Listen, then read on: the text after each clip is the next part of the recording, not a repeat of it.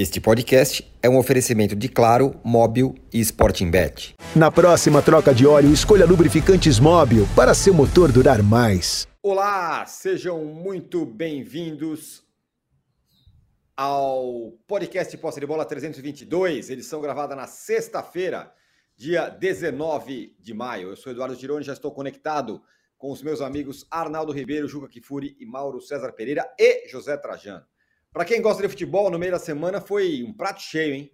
Mas a sobremesa que vem por aí no fim de semana também é de primeira. Entre tanto jogo bom, tem Flamengo e Corinthians. Só isso. O Flamengo se venceu o melhor jogo com o São Paulo contra o Flu, 0 a 0 do Flu do Diniz, 0 a 0 mas foi um amasso.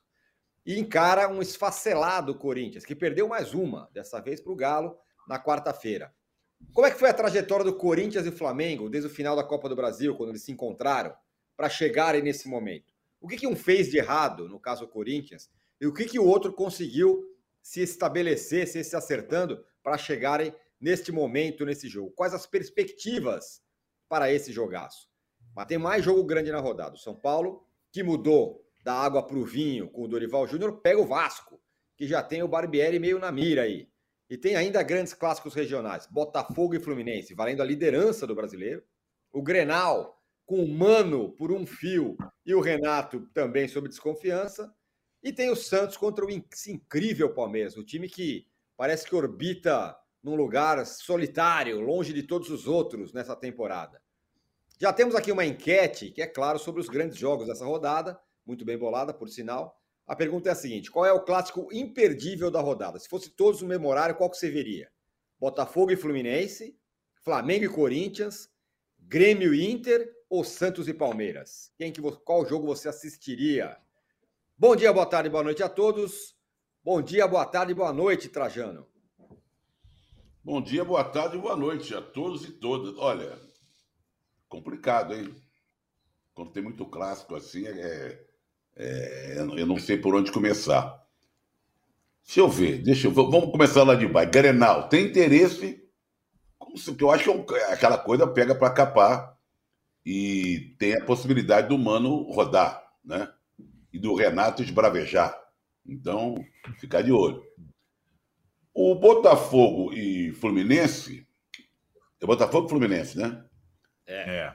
É o clássico vovô. É o clássico vovô. Então vem lá de longe, como diria aquele engenheiro que foi governador do, do Rio de Janeiro por duas vezes, que veio de longe e tal. Mas eu vou ficar com Corinthians e Flamengo. Querer Flamengo e Corinthians. Porque são os times das maiores torcidas do Brasil. Então, se você botar uma pesquisa e abrir para todo mundo, é os times das maiores torcidas, certamente vai ganhar Corinthians, Flamengo e Corinthians. E também para ver o que, que vai acontecer, se o Corinthians sobrevive, se o Vanderlei ainda está vivo, se o Flamengo repete aquela boa atuação, do, principalmente no primeiro tempo, contra o Fluminense. Eu ficaria com o jogo do Maraca. Flamengo e Corinthians. Mas olha, tudo aí é legal de ver. Espero que depois da segunda-feira a gente não lamente, porque teve uma semana que a gente começou a segunda-feira, que maravilha, foi sensacional, só jogo bom, assim é o futebol brasileiro. Aí chegou na outra semana e falou: viu que porcaria que foi? Não salvou nada. Então eu espero que se repita aquela segunda-feira que a gente gostou muito. Vamos ver. É, o Juca, você viu as perguntas que o Trajano fez, né? Será que o Corinthians sobrevive? O Luxemburgo sobrevive? Enfim, o Corinthians vai encarar nada menos do que o Flamengo numa semana horrorosa para o Corinthians. E aí a gente começa a lembrar, né? Eles fizeram a final da Copa do Brasil outro dia. Até desde então, o, o, o Corinthians só piorou. Tem alguma luz no fim do túnel, Juca? Muito bem. Bom dia, boa tarde, boa noite. Vamos olhar é, para o copo meio cheio, do ponto de vista do Corinthians. Depois de Corinthians e Flamengo na decisão da Copa do Brasil, vencida pelo Flamengo nos pênaltis, eles se encontraram uma vez no Maracanã e o Corinthians ganhou. Saiba você, corintiano, aconteceu isso. Foi a segunda vitória do Corinthians contra o Flamengo nos dez últimos jogos o Flamengo tem sete vitórias. E esta vitória contra o Flamengo foi contra o Flamengo reserva e de ressaca, porque três dias antes tinha ganhado a Copa Libertadores pela terceira vez. Eu já estou olhando para o copo meio vazio do ponto de vista do corintiano. Nesses 10 jogos, o Flamengo fez 20 gols e sofreu apenas 7. De lá para cá, o Flamengo fez o que tinha de fazer em relação ao elenco. Manteve o elenco. Não fez o que deveria fazer em relação ao excesso de troca de técnicos.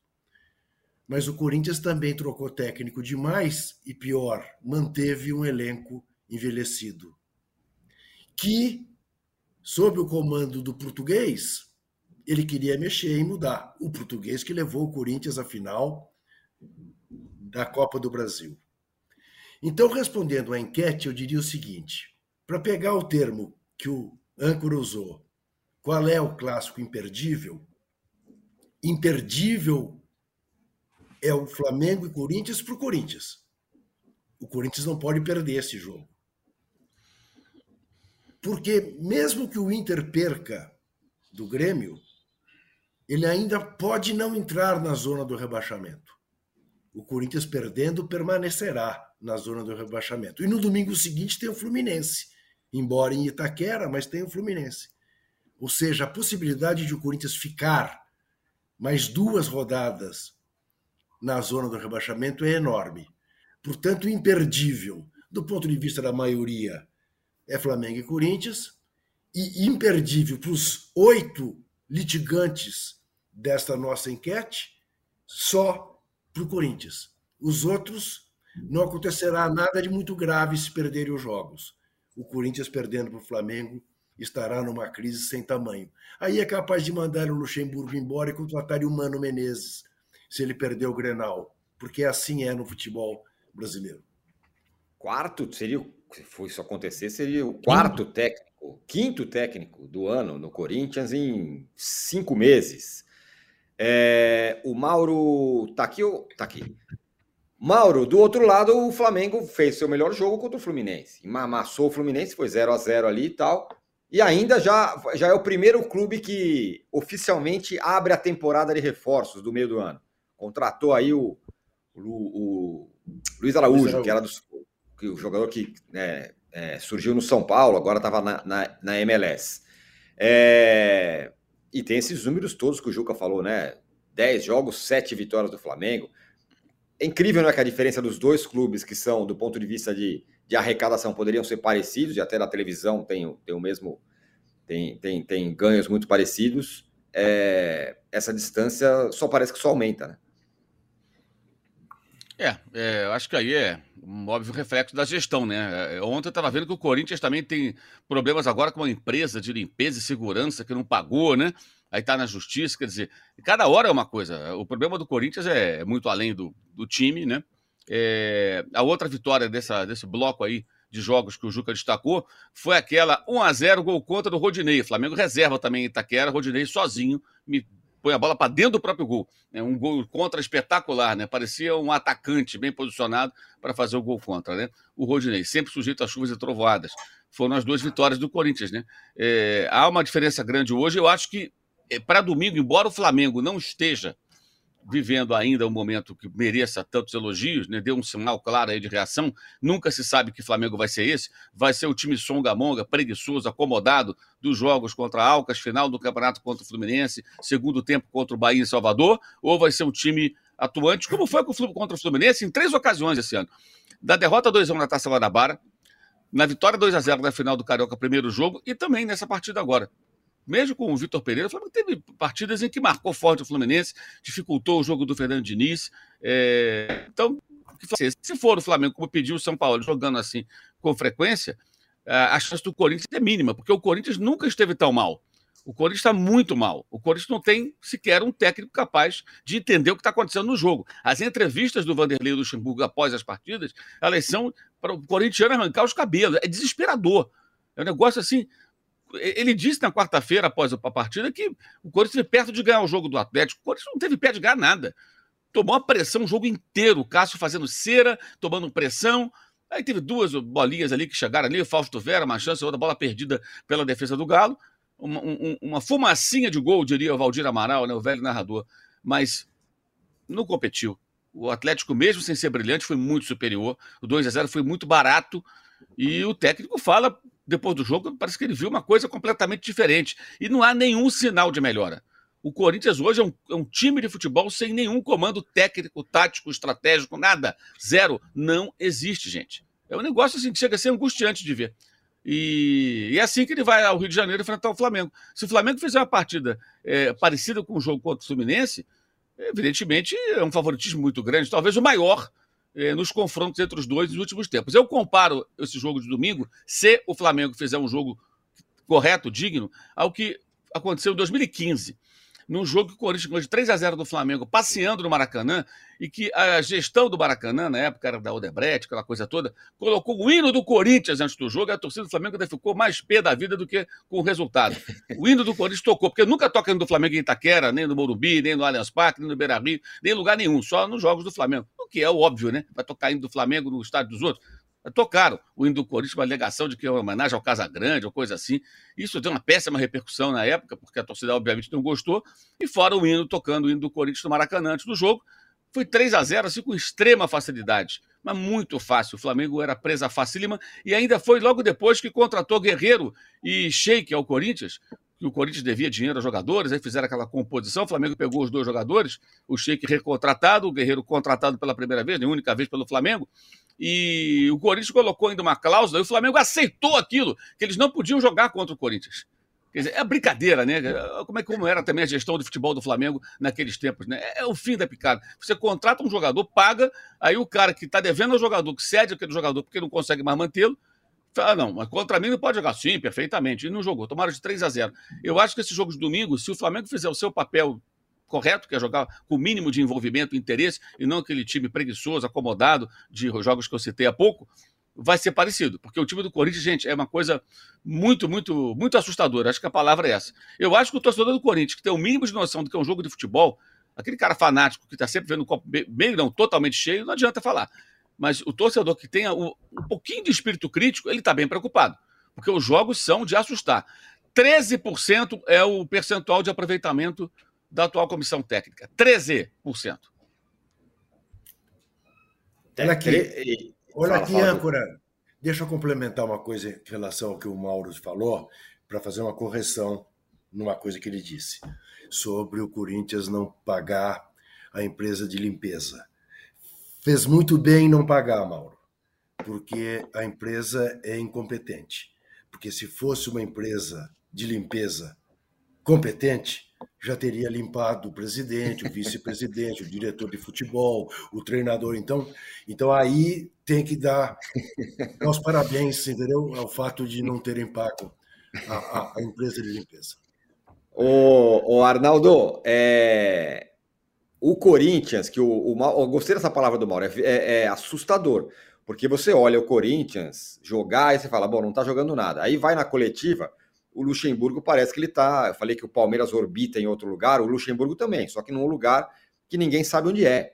Ele não, ele parece não, não, não, não, não ter noção do que ele acabou de ver. É uma coisa muito impressionante o que está acontecendo com o Corinthians. E o Juca falou sobre limpeza.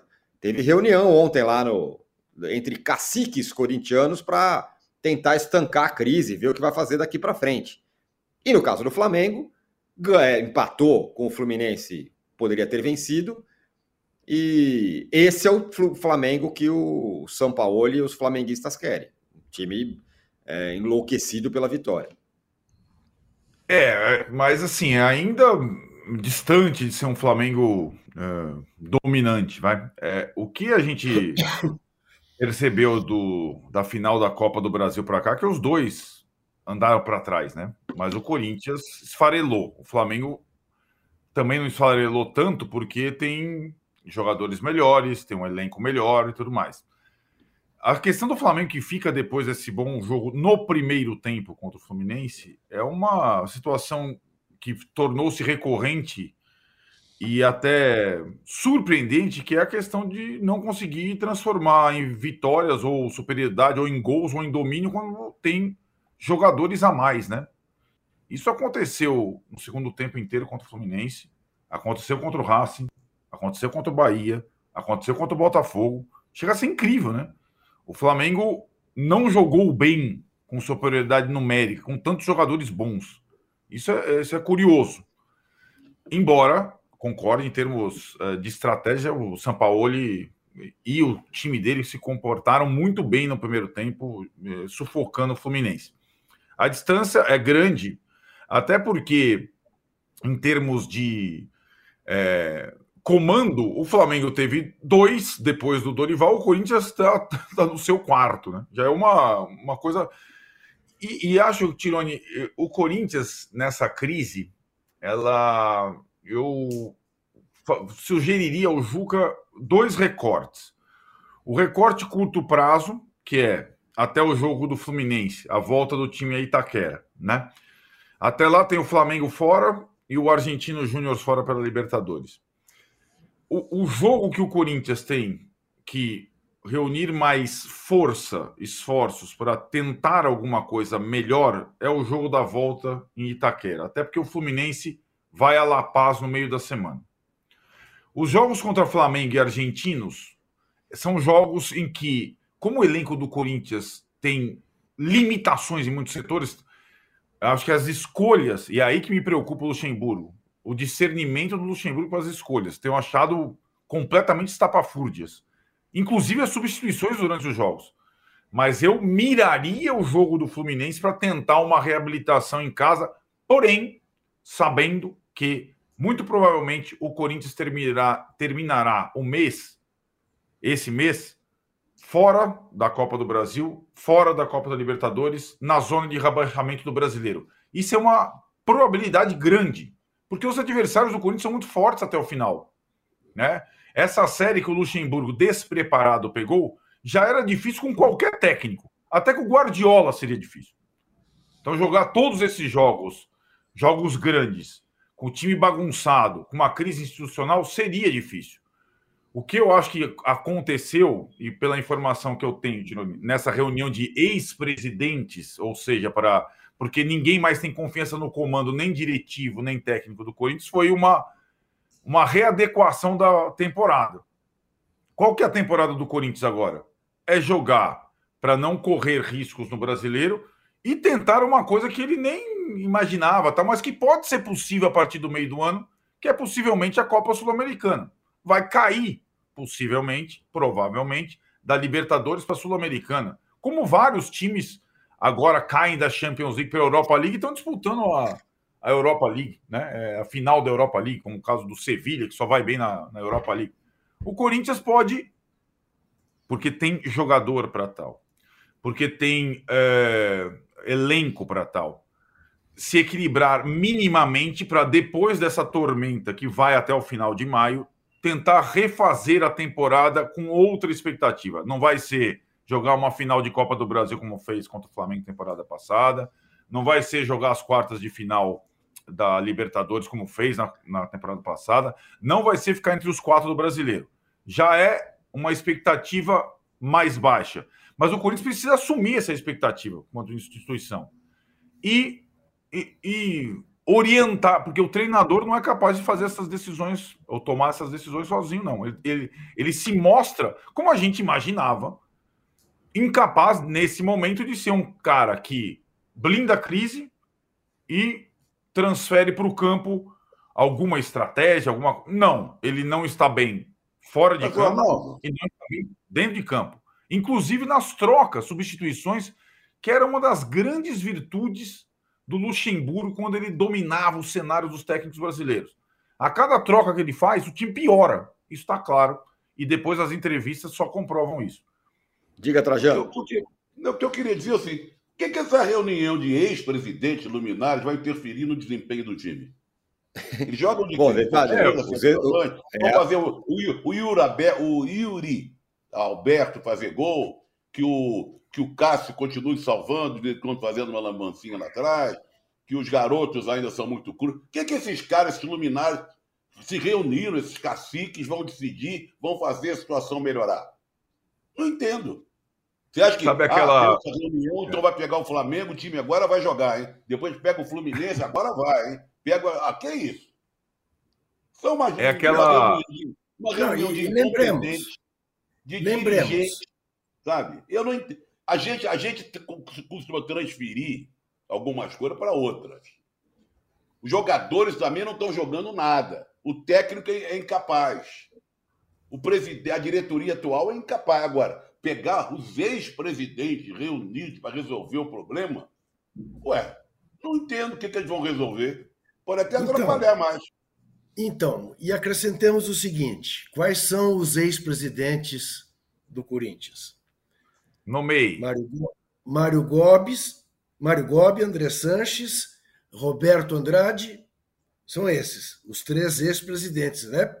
Que o do Alibi morreu. Isso. E não estava na reunião. Uh, dos três, quem pode dizer que só foi bem sucedido no futebol é o Mário Gobi, que foi o presidente campeão mundial da Libertadores e tudo mais. Porque o André Sanches, quando pegou o Corinthians, rebaixou o Corinthians. Entregou esse Corinthians para o Roberto Andrade, que não fez nada diferente do que está fazendo o Duílio. O Duílio conseguiu ir pior do que os demais.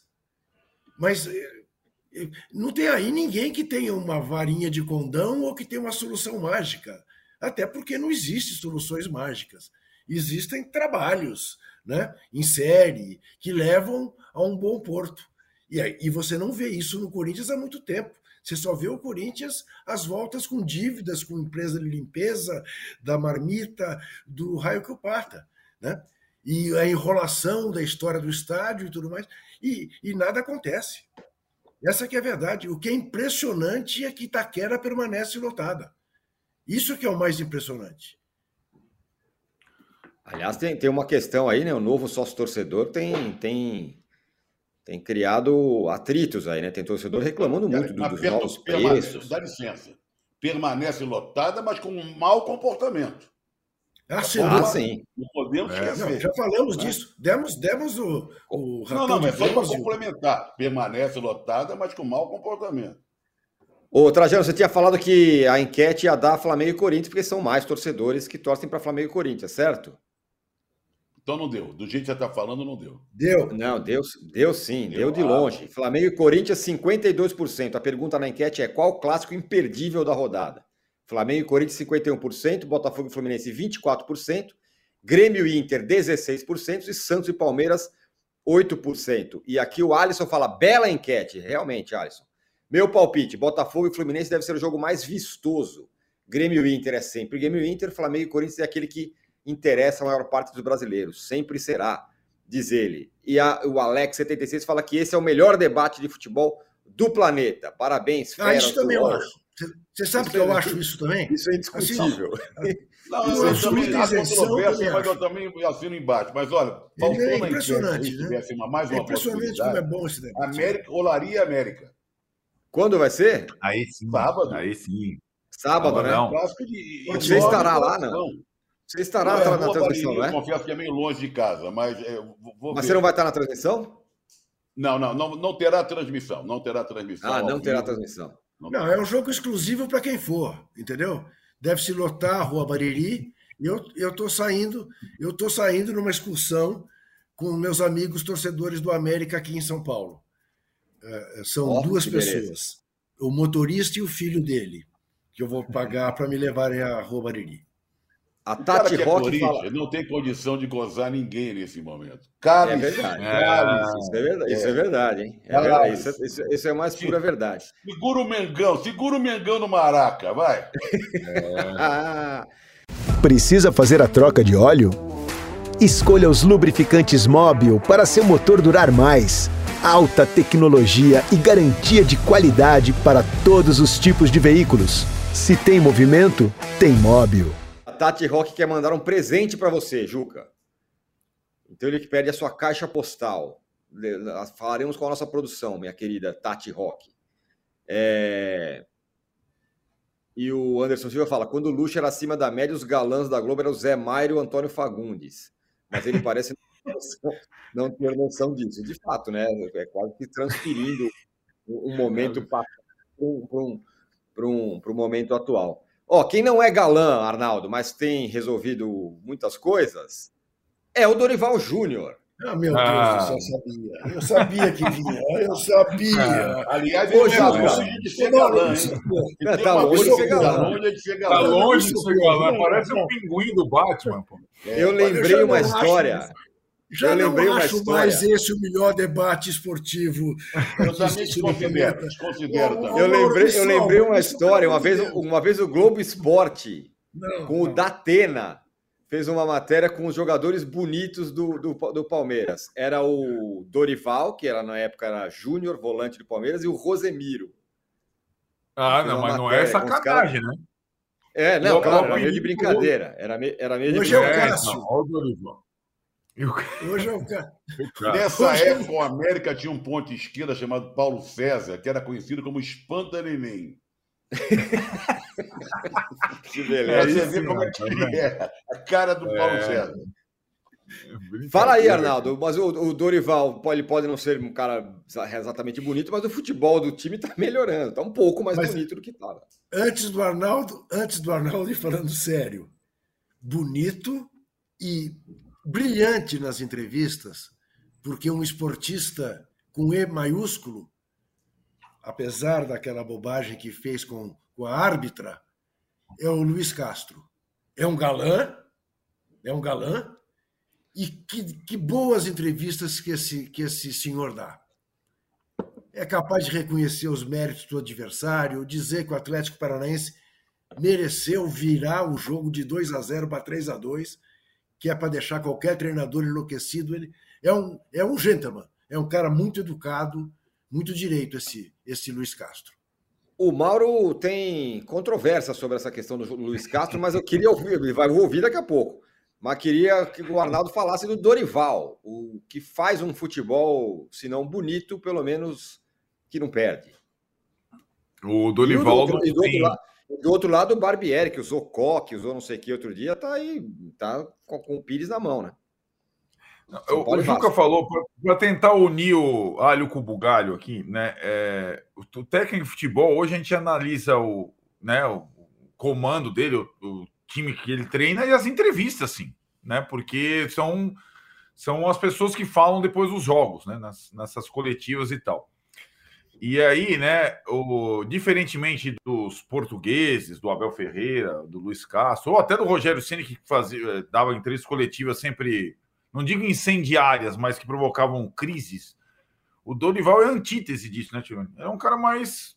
Uh, como é que você fala? Qual é a sua, sua expressão? Flat. Flat, nota 6. Então, é, volume 6 então, sempre. São Paulo tá ali. O São Paulo dele vai indo ali, né? Não perde, não toma gol, ganha aqui, vai ali, e, e assim o time vai criando casca, né? Então, ganhou no Recife, onde não é fácil, o esporte não perdia uma partida desde fevereiro do ano passado, esse ano só tinha vencido lá, então é, encaminhou a classificação na Copa do Brasil, é, jogou uma série de partidas é, fora, grande, e agora tem uma série de partidas no Murumbi, onde o time vai ter que jogar é, de uma forma diferente, porque vai estar na sua casa diante dos adversários. E o Vasco é, um, é o primeiro desses desafios, o Vasco que só joga o Brasileirão e que se preparou essa semana toda para esse jogo. O Vasco, você falou do Barbieri, é, a entrevista do Barbieri depois de Vasco e Santos provocou uma crise, tá vendo, Barbieri? É que ele foi citar que o Santos nunca caiu no Brasileirão e por isso é, o Santos é muito difícil ganhar do Santos, seja no São Januário, na Vila Belmiro e tal. E a torcida do Vasco injuriada porque o Vasco caiu várias vezes no Brasileirão. Foi como se colocasse o Santos acima do Vasco. E ele teve que pedir desculpas públicas na quinta-feira. Então, os técnicos de futebol hoje, eles têm que pensar muito bem no esquema tático, na, na preparação do time, no adversário e nas palavras. As palavras, ou elas encantam completamente, como o Luiz Castro e Abel Ferreira fazem, ou elas te destroem e destroem. E o Barbieri, Tironi, menos pelos resultados que estão aquém agora no campeonato e mais pelas palavras, ele está num momento muito difícil. Que o Dorival jamais vai se colocar, sabe, Tirani? Ele não vai, ele não vai se indispor. E, e, e, de fato, o time dele, o São Paulo, mudou vai dar água para o vinho. É um time diferente, é um time mais é, seguro, é um time que sofre menos, é um time que é mais difícil de ser batido. E, e acho que isso está. O, tá... Arnaldo, o que, que mudou? O que, que mudou do Rogério Ceni para o Dorival Júnior? Para o time ficar. Eu acho que mudou. É, então assim, eu, Trajano, acho que mudou é, é, o ambiente, isso está claro. Se você for ver a cena do vestiário do São Paulo com o Rafinha e Nestor cantando ao seu Valência depois do jogo, Belle de Jour, tal, tal, tal, ao São Paulo com a torcida lá no Nordeste, a, o sorriso, porque tem uma coisa que é preciosa. A gente está sorrindo aqui sexta-feira, não está? A gente não está com uma tromba desse tamanho. O sorriso, a, a, a cumplicidade, isso conta demais numa Vamos relação segunda, de grupo. Hein? Vamos ver segunda depois da rodada. Como que segunda depois da rodada depende do resultado. mas, mas é assim, Tirone, se tem um resultado ruim, você tem que virar a página e passar para a próxima, porque assim é. E o Rogério era uma tempestade constante, tá? sabe você, aquele clima tempo, você vê aquela tempestade com raio, tempestade com raio, tempestade. Meu, cara, é muito pesado. E, e no campo mudou muita coisa também, Trajano. Eu acho que o São Paulo hoje ele joga mais pelo meio, tem mais jogadores no meio, a defesa fica mais protegida, o São Paulo fica mais com a bola, o São Paulo é um time mais cadenciado, é, joga num ritmo um pouco mais lento, é, o São Paulo é um time mais frio, muita coisa mudou, né? Eu, e acho que é, não, os resultados não estão vindo por acaso. O que não mudou, Trajano? O departamento médico do São Paulo continua igual, não sai ninguém de lá. Então o Rogério tinha menos 10, menos 11, o Dorival continua com menos 10, menos 11. Não é que o Dorival recebeu os jogadores, sabe? Porque às vezes um técnico entra, sai todo mundo do DM, vem reforços. Não, são os mesmos caras. São os mesmos caras. Então, é, de fato, esse início dele é bom. E assim, a gente, ele não é um técnico espetacular, mas provavelmente ele vive a melhor fase da carreira dele. Ele é atual técnico campeão da Libertadores da Copa do Brasil, né? né? E depois de ter ficado um tempo parado, de ter assumido o Ceará e o Ceará ter ido bem. O ano passado o Dorival estava procurando emprego, o Ceará foi bater na, na porta dele e ele reconstruiu a, a carreira dele nesse, nesse período. Então, acho que o São Paulo, na troca, e a gente pode comparar com o que o Corinthians está tentando fazer, o São Paulo acertou na troca. O Corinthians deveria ter trazido o Dorival, na minha opinião, falei isso já outras vezes, deveria ter trazido o Dorival quando perdeu o Vitor Pereira lá no ano passado. Mas não fez e agora está sem rumo. Mauro, você falou da, das coletivas do Luxemburgo, que são meio malucas, as entrevistas e tal, e o Arnaldo falou das do Dorival, são o contrário, né? É, é, são do, do, ponto de vista de, de calma Presente e tudo mais. Mauro. Saibamos. Presente isso, subjuntivo. Saib, saibamos, penetremos Sim. e tal. É... Mas assim, ele falou outro dia, até para que penetremos falou, no falou. G4. Teve isso, teve é, isso. Teve isso. Aí, é, a pergunta que eu faço: o, o primeiro, o Dorival está numa uma fase muito boa, ele reconstruiu a carreira dele, né? Foi campeão com o Flamengo, ganhou dois dos títulos mais importantes possíveis. Agora faz um trabalho legal no São Paulo. E aí, o adversário, o Vasco. Quando subiram essas SAFs todas aí, a conversa era, não, o Vasco talvez possa estar melhor, contratou mais, não sei o quê. E é, é dessa, dessa, dessas SAFs que subiram aí, é que está sofrendo mais, ao lado do Bahia, né? Mas se, se imaginava muito mais, inclusive do trabalho do Barbieri até aqui. Eu acho que imaginar mais do trabalho do Barbieri é a falta de noção, né? Do que, que o Barbieri vinha fazendo do Red Bull Bragantino, que foi uma temporada péssima. A última e o final da anterior também não foi nada boa. É, aí eu acho que assim, aquela contratação de um técnico num momento em baixa, acreditando que ele vai ser um bom treinador, que vai dar certo. Agora o trabalho dele é fraco, ele está lá desde há mais de cinco meses. Ele assumiu dia 12 de dezembro. O Barbieri participou de todo o processo de montagem do elenco, pré-temporada. O Vasco está ali nas as portas da zona do rebaixamento, ganhou do Atlético na primeira rodada, já perdeu, depois foi mal, perdeu dois jogos em casa quando teve a chance de fazer uma grande vitória sobre o Palmeiras, né? Abriu 2 a 0 cedeu o empate, sofreu contra o Fluminense. É, o time joga mal. Aliás, fora de campo também pipocam todo instante problemas é, é, de, de, pagamento né? da, da SAF do Vasco, não pagou, não pagou aquilo. É, então é um rolo danado, quer dizer, é o, é o, mundo maravilhoso das SAFs que não é bem assim, né? Não é bem assim. Foi vendido para o torcedor, um, um, vendido uma ilusão. Ah, não, agora é SAF, tudo resolvido, é uma gestão internacional, os caras vão resolver. Não é bem assim. É, é, e o Vasco, de fato, é para piorar, ainda teve o que o Arnaldo falou, que foi de uma falta de habilidade total do Barbieri é, usar essa referência aí do Santos, que nunca foi rebaixado. O torcedor do Vasco ficou bem incomodado, já estava pé da vida com o resultado do jogo, ainda mandou essa, quer dizer, piorou mais ainda a situação. É, é delicada a situação do Vasco, né? Porque é, o time não está andando. O Barbieri, sinceramente, tenho dúvida se ele é o cara capaz de levar o Vasco adiante é, nesse momento. E agora com o filme mais queimado com a torcida por conta desse, desse episódio é, é da, da coletiva. E o São Paulo, ao contrário, o São Paulo está bem tranquilo, o São Paulo está bem equilibrado, mas tem que produzir mais do ataque, né? O São Paulo tem muita dificuldade para marcar. Aliás, o jogo mesmo do esporte estava bem complicado, depois da expulsão mudou bem. O próprio Rafael é. fez uma defesa espetacular no primeiro tempo ali, uma queima-roupa. É, foi quase gol do esporte, o esporte estava melhor no jogo. E depois da expulsão, o tempo mudou, o São Paulo teve maturidade para vencer o jogo. Chegou até a fazer um gol falando né? Foi 2 a 0 o placar final. Mas é, ainda é um time que carece um pouco ali da, de produção ofensiva. Contra o Corinthians ficou bem claro. E deve enfrentar, imagino, com o Vasco mais cauteloso, como foi contra o Fluminense. Mais fechadinho uhum. do que um Vasco que propõe o jogo como gostava, ou gosta, não, não sei mais, o técnico Vascaíno. É, esse, esse, é um drama do, do, do, São Paulo, né, Trajano?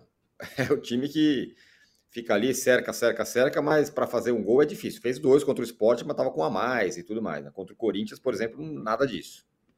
É, eu não é vou diminuir a vitória do São Paulo lá na Ilha do Retiro, 2 a 0 né? Agora já vamos dizer que seja garantido ah, com o jogo de volta, a permanência, a ida às quartas de final da Copa do Brasil. Mas daquela tese que eu falei semana passada, ou retrasada. Você vê como é que o torcedor de São Paulo se contenta com pouco. Primeira vitória. Trabalho excepcional do Dorival Júnior. Primeira vitória. Até então era o rei dos empates, não era isso? Segunda, né? Teve, teve, te, te, ganhou do Inter, né? Ganhou do América, os jogos em casa, né? A primeira vitória fora. Do, do, Inter, é. do, Inter, do Inter, até minha, o time da minha avó vence, porque só perde. Só perde, só perde de 2 a 0. E depois vem o Mano Menezes. Aliás, a grande profissão para ganhar dinheiro agora seria mídia trainer de treinador de futebol. É, pra isso todo... aí. Ó. É, sabe? Você vê a arrogância, diante da derrota, a arrogância do Mano.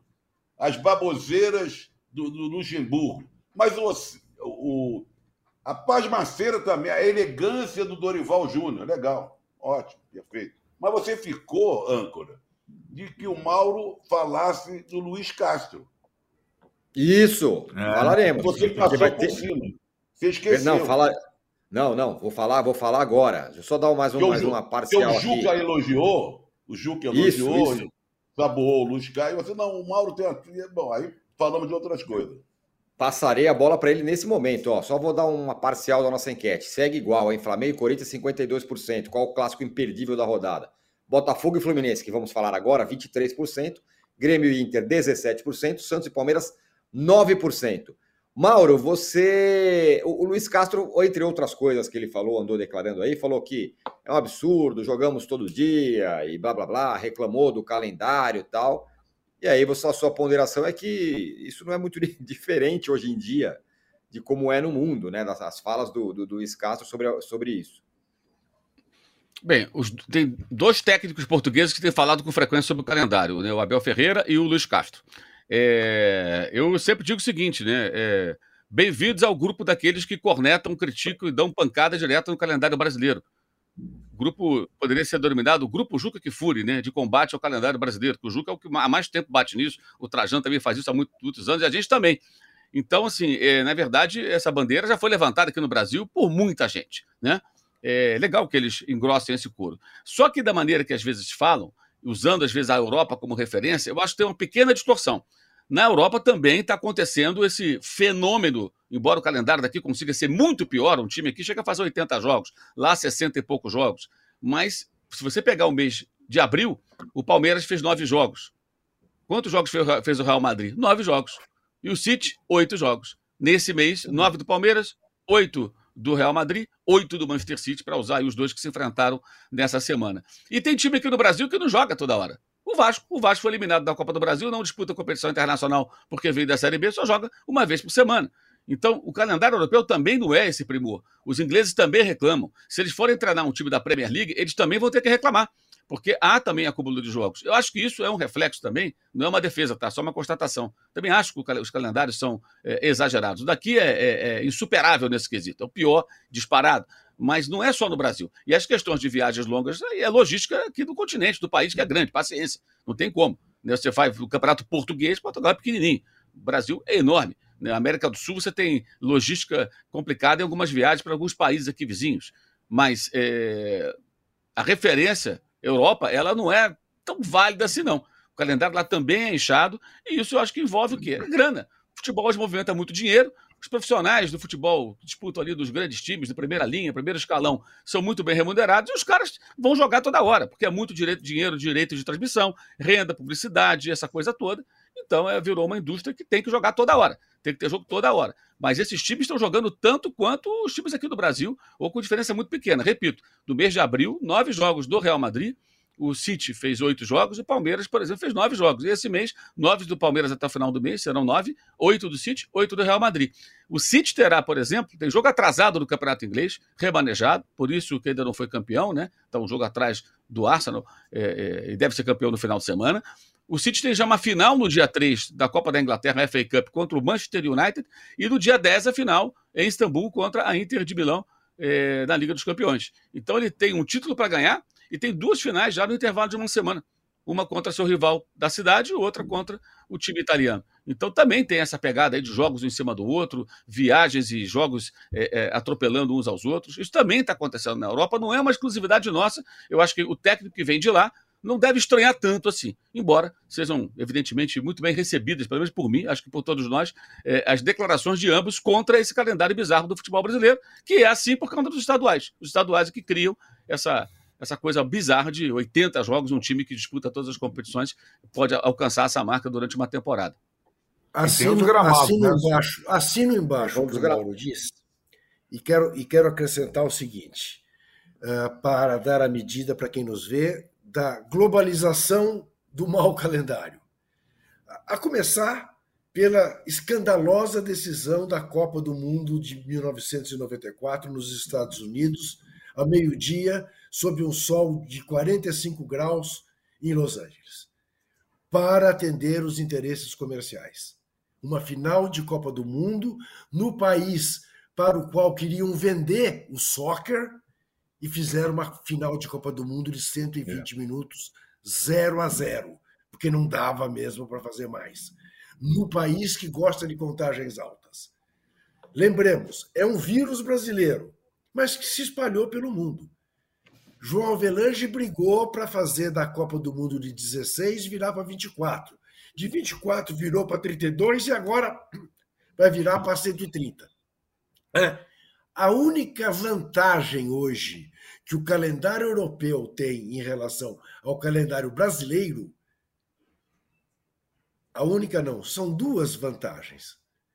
A primeira, mais importante, respeita as datas FIFA para os seus campeonatos. E a segunda é que lá jogam no calendário anual. Aqui nós jogamos no calendário, calendário anual do futebol. E aqui nós jogamos no calendário gregoriano. Né? Mas de resto, não tem muita diferença. A diferença está aí, nesse número de jogos que os brasileiros fazem, que é maior do que a dos europeus. Mas que isto virou um problema mundial, virou, e do mesmo jeito que os lusitanos que aqui estão reclamam, você pega o Pepe Guardiola reclamando, você pega o Klopp reclamando, está todo mundo reclamando. Com razão, mas é a necessidade de grana, grana, grana, grana. Olha, nos deem likes aí, hein, por favor. Queremos lá, exigimos like. Cadê o like do Juca, hein? Aê, voltou, aí está. O, o Luiz Castro também falou dos gramados, né? Se bem que o gramado do time dele é um gramado é... Não, então... o Mineirão, o Mineirão tá um pasto, viu? Mineirão, é, então. Eu acho que o gramado, o gramado do Botafogo não seria aceito na Premier League. Não isso, seria é isso, do Palmeiras. É isso, acho que esse é o ponto. Acho que esse é o ponto. Alguns gramados brasileiros são uma vergonha. Isso. É, pelo excesso de uso por dois ou três times jogando, é, pelas condições das novas arenas que não bate sol na grama. Quando faz o projeto é tudo bonito. Aí Aí não bate seu show, aí não bate sol na grama, a grama não, não ramifica. E aí é aquilo. Tanto o Luiz Castro quanto o Abel, que batem, tem que bater nos gramados. Quem gosta de futebol, o Tele batia no gramado toda hora. Agora, na Premier League, é obrigado você ter grama natural. Você pode ter show, você pode ter qualquer coisa, você pode ter neve, você pode ter qual, mas você tem que ter a grama natural. Aqui, como o Luiz Castro e o Abel falaram, ah, tá ruim, põe o sintético. Na Premier League isso não seria aceito. É bom o Mauro é, citar isso, porque, de fato, a, a questão do gramado sintético, ela é cômoda, econômica é, e adaptável a um regulamento que permite. Na Copa do Mundo também não pode, não, hein? Nem na Premier League, nem na Copa do Mundo. Sabe que eu Só gostei, essa ressalva. que eu gostei, Arnaldo? Do, do, do agrônomo, do, do, agrônomo Arnaldo, não ramifica. A grama não, não ramifica. ramifica. É, não, foi uma observação um, de um conhecedor. Né? Homem do campo. Tem gente que, do, do jeito que o, nosso, é, essa, essa discussão de gramado sintético, tem gente que vai pastar. O futebol está pastando, né? comendo grama. É, é... Não é aquilo para ver se o gramado tá bom, não é isso? O gramado tá bom, tá não experimentei. O João Saldanha falou isso uma vez. O João Saldanha falou no Beira Rio. Não foi E aí? No Beira Rio. Inauguração do Beira Rio. A seleção brasileira contra a seleção gaúcha. Aí o repórter perguntou: então, João, o que, você achou da grama do Beira Rio? Não sei, não provei, já tinha jantado. Ô, Trajano, eu imaginava que Fluminense e Botafogo fosse ser mais badalado aqui na nossa enquete. É um jogo vala liderança. E tem o Fluminense, pô. Mas aí, do ponto de vista técnico, é o melhor jogo, né? É. Não, mas, não, você, qual foi a pergunta exatamente da enquete? Muito bem bolada, por sinal, como sempre. qual é o clássico imperdível da rodada? Mas aí depende do ponto de vista, âncora. Depende é, do ponto de vista. É. Né? Você quer ver um baita do jogo, quer um jogo que talvez seja o jogo mais interessante é, pelo que as equipes estão apresentando? Podia ficar no Botafogo e Fluminense. Mas a rivalidade, o tamanho da, da, da rivalidade, a situação que os times estão, né? a draga que está o Corinthians, no Flamengo a expectativa que vai, que vai crescer, no Maracanã, tem tudo, sabe? É imbatível, ó, é imbatível com Flamengo e Corinthians. Os outros, como no caso Botafogo e Fluminense, estão numa segunda lista, porque nem todo mundo quer ver um bom futebol, né, que responde quer ver também a, a cor da pegada, né? quer ver a, a rivalidade total e situação extrema que o Corinthians está vivendo. É explicável. agora, tem que ver uma. Eu não quero rogar praga, não, hein? Que Botafoguense não me leve a mal. Eu tenho vários amigos de Botafoguense, tenho conversado com eles. É bom. O Botafogo disparou por uma surpresa geral. Disparou, né, líder da competição, não sei o que e tal. Mas é bom ficar de olho. Porque daqui a pouco ele vai, pode começar a ficar se distanciando daquela liderança que um dia ele teve. Vamos ver agora qual o caminho que o Botafogo vai trilhar nessas próximas rodadas. Por quê? Veja você. Perdeu, perdeu, né? Então, tem que, perdeu em Goiás e perdeu na Copa do Brasil. Vamos ver o que acontece. O Botafogo pode perder a liderança do campeonato essa, nessa rodada, né? O Palmeiras pode passar e o próprio Fluminense pode passar. Fala, Naldo. Só uma informação é, que tem a ver com o gramado de um jogo que não está na enquete. O, a, a rodada se, se encerra com Cruzeiro e Cuiabá na segunda-feira, certo?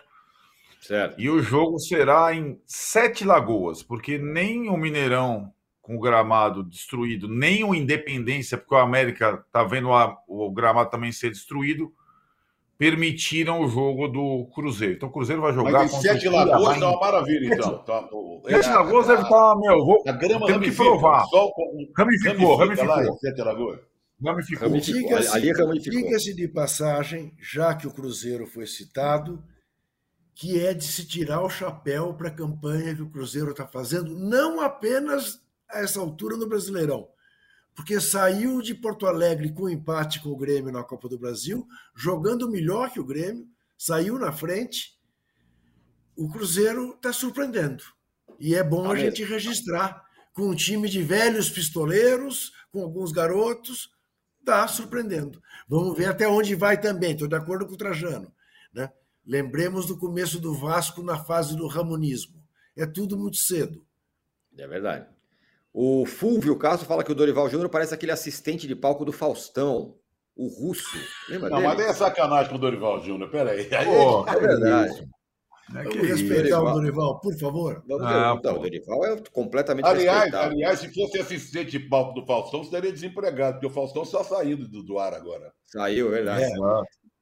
E o Diego Eliseu fala que sou fã de vocês, os melhores repórteres e comentaristas do Brasil. Isso não é apenas talento, mas é um dom. Isso acho que todos concordam aqui, né? Sem Somos realmente... nenhuma. Eu, eu não, uma, uma enquete. Se tivesse uma enquete sobre isso, sobre isso ia dar 100%. Com certeza. Agora, o... vai ter Santos e Palmeiras também. Santos Marromeno, empatou aí com o Bahia. E o Palmeiras, como eu falei na abertura, orbita em outro lugar. Porém, o Diego Maris faz uma questão aqui. Ele pergunta o seguinte, é... Arnaldo: o Abel reclamou do pênalti escandaloso a favor dele no jogo contra o Fortaleza. A gente está falando sobre entrevistas de técnicos estrangeiros, né? O Abel, de fato, não falou nada sobre o pênalti. Eu sou, eu sou um ingênuo, eu sou um ingênuo militante. Eu até escrevi, tenho certeza de que Abel Ferreira abrirá sua entrevista dizendo: não foi pênalti no Rony. É. Ao contrário, foi falta do Rony. Ele não fez nenhum comentário. Eu, e nenhum repórter certeza... perguntou para ele. Ah, isso, exatamente. É isso aí, Juca. Eu tinha certeza que ele não falaria e tinha certeza que o Juca é, acreditaria. acreditaria acreditaria que ele poderia falar sobre o tema, mas mas, mas não foi dessa a vez. Pior, a, pior, a, pior, a, pior, a pior participação na coletiva? A do Abel, que não falou, ou dos repórteres que estavam lá? É, eu acho que. Boa pergunta, eu acho que é dos repórteres, porque eu, sabe o que eu, eu sinto, Trajano? Que o comportamento sistemático do Abel, que vou ter que fazer o aposto, é disparado o melhor técnico trabalhando no futebol brasileiro, o time dele é o mais sólido, mas mas o comportamento sistemático do Abel em relação a arbitragens, ele está suspenso do jogo, Trajano. Está fora, não, não vai a Vila Belmiro, que recebeu o terceiro cartão amarelo em seis jogos. Ele toma mais cartão que o Gabigol. É, o comportamento sistemático do Abel tem provocado para mim duas situações quando o Palmeiras joga, sobretudo em casa. Uma intimidação da arbitragem, porque é praticamente estratégia. Me lembra o Tele Santana, que reclamava muito da arbitragem, a arbitragem para o Morumbi, morrendo de medo dele. E hoje a arbitragem vai para o Allianz Parque morrendo de medo. E a intimidação dos jornalistas numa hora de uma coletiva. Por quê? É, não é possível que em só situações em dúvidas. E hoje a gente consegue elencar várias dúvidas pró-Palmeiras nessa temporada de 2023. Não, foram, não foi o jogo contra o Fortaleza, foram vários. Os jogos do Paulista no mata-mata, o jogo da Copa do Brasil, o Tom Benz, esteve aqui a colar, como tem, aliás, para qualquer time.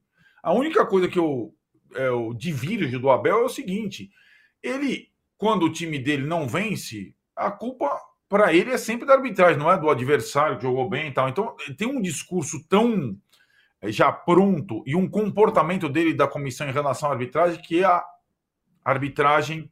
E agora os jornalistas se sentem intimidados para tocar nesse, nesse quesito com ele. Não é o nosso caso. Mesmo que os palmeirenses fiquem chateados, tá? porque o Abel tem essas duas situações. Ele é um técnico muito competente, excelente, é, tem um repertório é, é, extraordinário, consegue tirar o máximo dos jogadores, faz os jogadores se sacrificarem pelo time. Coletivamente, o time dele é um espetáculo. Agora, essa situação das entrevistas, dos discursos, da pressão na arbitragem é muito estratégica.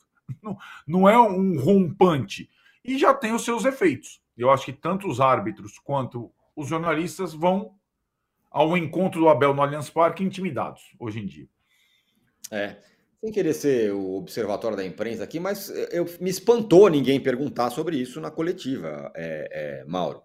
Independentemente do, do, do Santos, do, do, Palmeiras ser favorito aí contra o Santos. Aliás, a torcida do Santos é, falou: vai, ganhar do Palmeiras é obrigação depois do empate contra o Bahia lá. Ganhar do Palmeiras ah, mas é isso, obrigação isso... é duro, hein? pois é. Isso é comum hoje em dia, né? Fala-se muito das coletivas do Flamengo, que tem lá pessoal lá, o youtuber que fala, não, faz a pergunta se colocando como parte integrante, né? Não, nossa defesa hoje, nosso time, dizer, além disso, não acontece só nas coletivas do Flamengo, só se espalhou. É, é, existem, existem vários coleguinhas é, que são setoristas de clube que se sentem parte integrante do clube. O time é campeão, ele fala, fui campeão. Não, você é campeão de nada. Você quer campeão, você é campeão, você vai para arquibancada. Você cobre o clube, você faz o dia a dia do clube, mas você não é campeão. Para você ser campeão, você tem que ir para arquibancada, como torcedor. Mas os caras se consideram. Isso é uma praga é, na, na, cobertura esportiva atual. E aí o cara acho que fica também meio intimidado e também ele se sente, não, não quero tocar nesse assunto. Esse assunto não é bom para gente, para nós. É o que acontece. E o clubista sou eu, né? Os caras falam que eu sou clubista. Tá de sacanagem.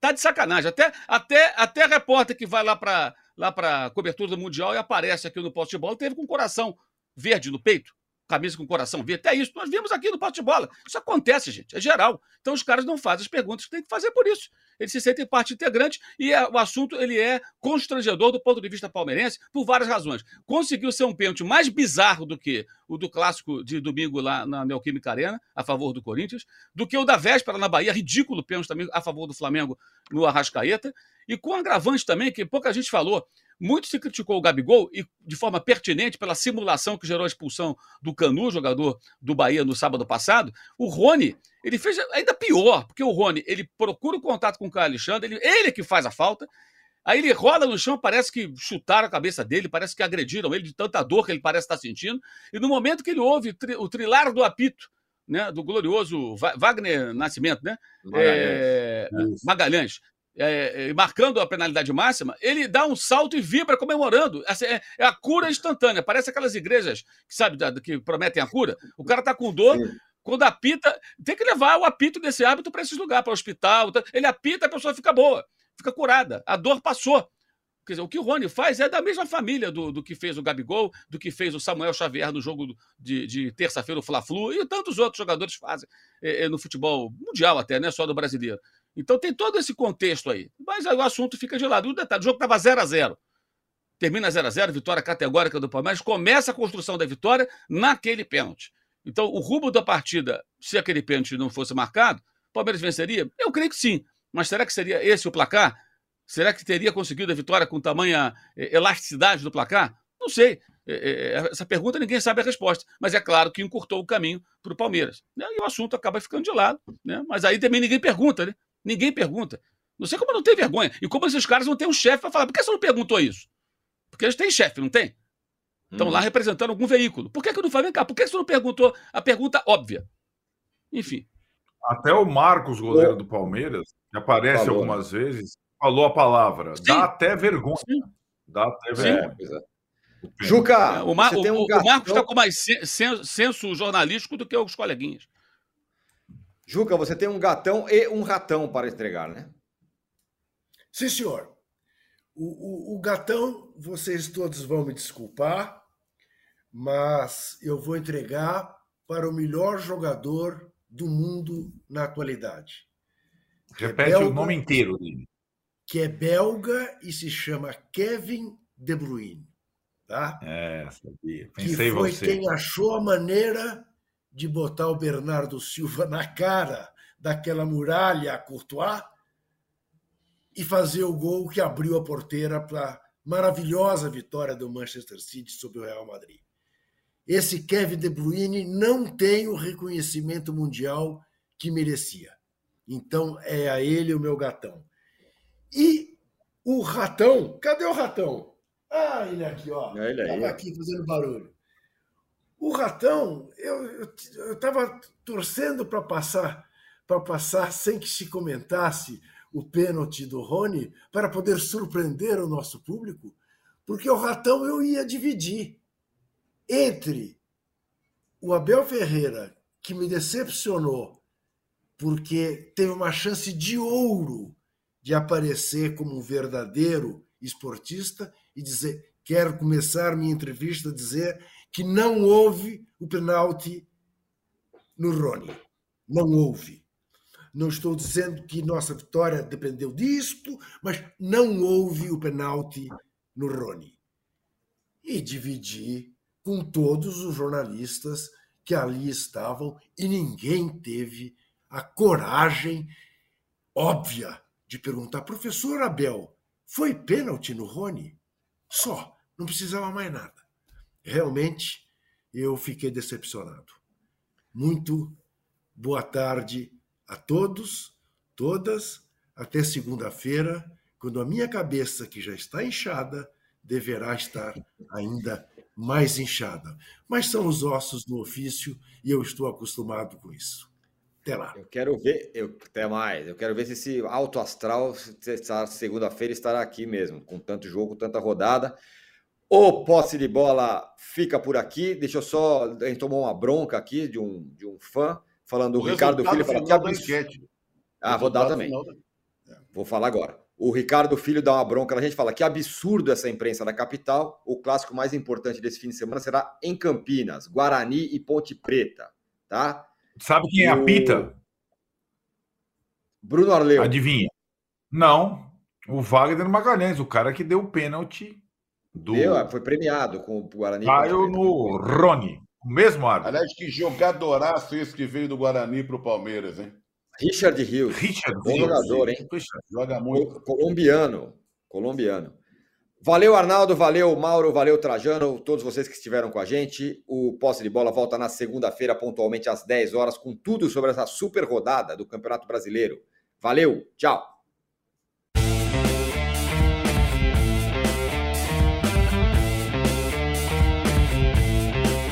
Posse de Bola tem pauta de edição de Arnaldo Ribeiro e Eduardo Tironi. Produção e coordenação de Rubens Lisboa.